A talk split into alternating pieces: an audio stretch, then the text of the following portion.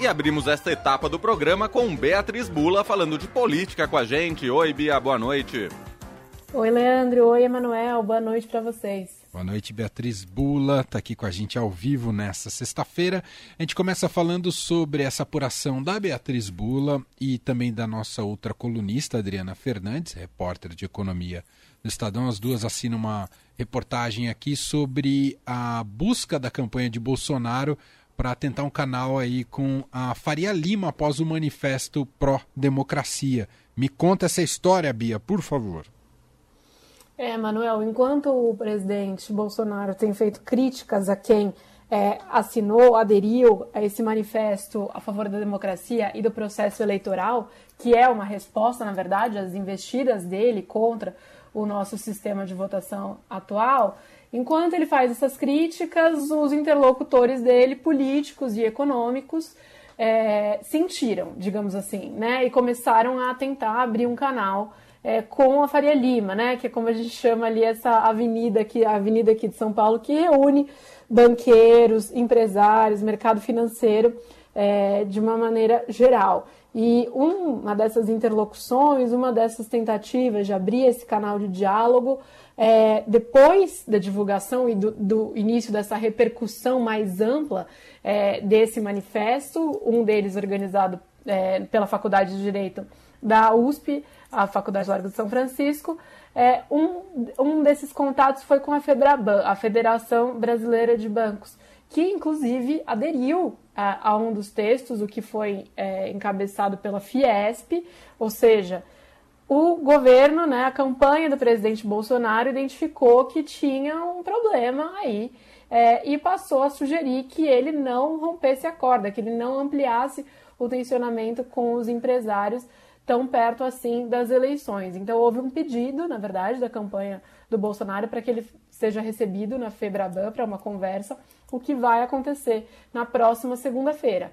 É, e aí o que a gente apurou é que isso fez com que a instituição acelerasse é, de uma certa forma, um movimento que já pretendia fazer de convidar outros, de convidar todos os presidenciáveis, todos os, os pré-candidatos à presidência para ter essa conversa com os principais banqueiros, os presidentes dos principais bancos do país.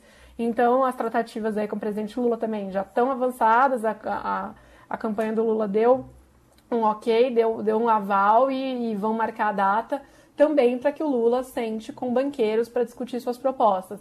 É, mas esse movimento da campanha do Bolsonaro assim, é muito simbólico, né? Porque no ano passado, a reação dele a uma mobilização é, da sociedade civil, que incluiu também algumas entidades como a Febraban, para defender é, a harmonia entre os poderes e a democracia, um pouco antes ali daquele 7 de setembro, né?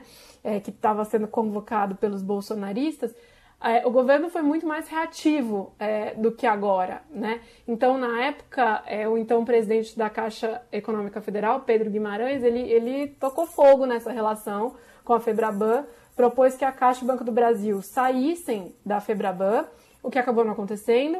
É, e o cenário era outro, né? Então a gente não está falando mais, não tem mais Pedro Guimarães na jogada, né? Então tensionando essa relação dentro da Febraban e Bolsonaro, há dois meses da eleição, atrás do Lula nas pesquisas de intenção de votos e vendo essa reação mais robusta do empresariado do que tinha visto no ano passado, né? Com a Fiesp, por exemplo, com os dois pés dentro desse barco de defesa da democracia, é algo que não foi o que aconteceu no ano passado. Então, é, essa, essa movimentação da campanha do Bolsonaro para tentar se aproximar, é, se aproximar ou no mínimo abrir uma ponte, abrir um canal com é, a Faria Lima ali é simbólico de como esse manifesto, essa mobilização da sociedade civil e dos empresários foi sentida ali dentro da campanha. Bom, Bia, falar em campanha, a campanha começa efetivamente amanhã, porque hoje é o último dia das convenções partidárias, as últimas definições de chapa, né?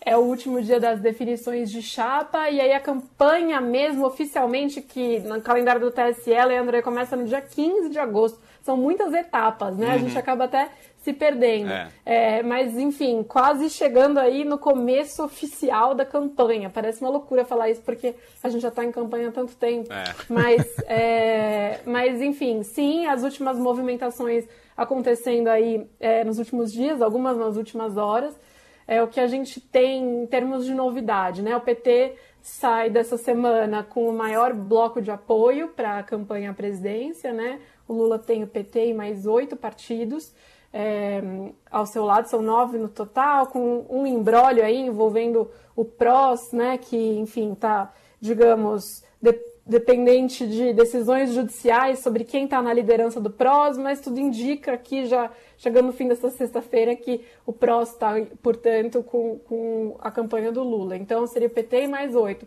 Bolsonaro está indo com o próprio partido e mais dois partidos. Ciro não conseguiu atrair ninguém, o que é assim uma tragédia para a campanha dele, porque ele vinha tentando ampliar e conseguir pelo menos o União Brasil ou o PSD é, junto com ele. Não conseguiu, vai ter uma vice anunciada há pouco também. É, é, do próprio PDT, que é a vice-prefeita de Salvador, a Ana Paula Matos. E aí, Simone Tebet anunciou também como é que fica a chapa dela nessa semana. Simone Tebet, do MDB, vai concorrer com é, a também senadora Mara Gabrilli como candidata a vice, que é do PSDB. Então, Simone vai com MDB, PSDB, Cidadania e Podemos.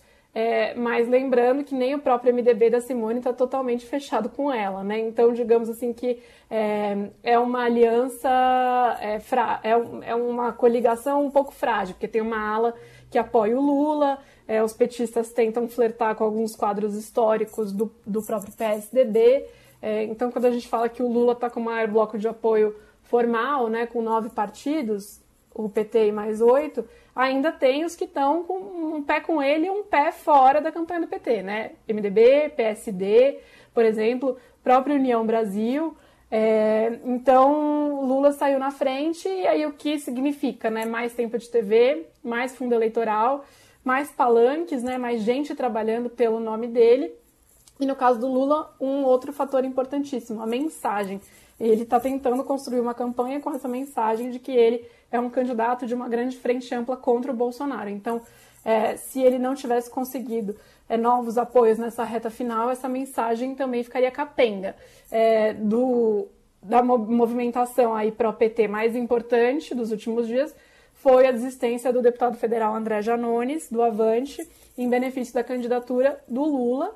É, o, o André Janones que está com 2% nas intenções de voto, mas que é muito bom de redes sociais, né? É, foi, é, ficou conhecido aí como um defensor ativo do auxílio emergencial durante a pandemia. É uma pauta cara para o PT e, e que está em disputa, há uma disputa de narrativa sobre é, a questão dos auxílios, né? De um lado o PT, que historicamente é, é, teve papel importante aí é, na implementação do Bolsa Família e na ampliação dessas redes é, de auxílio e programas é, de transferência de renda. E do outro lado, o presidente Bolsonaro, que é, contou com o apoio do Congresso, inclusive com votos do próprio PT, para passar a PEC dos benefícios, ou PEC do desespero, PEC kamikaze, mil nomes aí, para é, mandar mais dinheiro aí é, para eleitores, né? Para é, eleitores que vão ser beneficiados com o recebimento aí de uma nova rodada de Auxílio Brasil, entre outras, entre outros fatores. Então, o governo Bolsonaro tentando colar nele próprio também a imagem de alguém preocupado com a questão social. É, então, ter o Janones aí, bom de redes, sociais, uma coisa que o PT, o PT tradicionalmente vai mal, e é, muito vinculado a essa pauta do auxílio, é bom é, para o Partido é, dos Trabalhadores, com certeza, e para a campanha do Lula, que sai aí com mais ou menos, o, estimativa até agora, né? A gente vai saber oficialmente mais para frente, mas com 3 minutos e 16 segundos de tempo de, de TV no horário eleitoral, Bolso, bem na frente dos outros, Bolsonaro tem é, mais ou menos aí uns 35, 36 segundos a menos do que ele. Parece pouco, mas para quem está ao vivo aí, né, Emanuel e Leandro, vocês sabem que 30 segundos faz diferença, oh. não faz? Muda muita coisa, sem dúvida. Ainda mais campanha eleitoral. Bom, A gente vai seguir e avaliar a partir da semana que vem a formação, então, da, a definição dessas chapas, né? Hoje, o, o último, as últimas horas aí da, da janela. Uh, mas as mudanças de nomes ainda podem ser de registro, né? Serem feitas até o dia 15 de agosto. Aguardemos. Bia, obrigado, bom fim de semana. Igualmente para vocês e para os nossos ouvintes também. Até Beijo. Mais.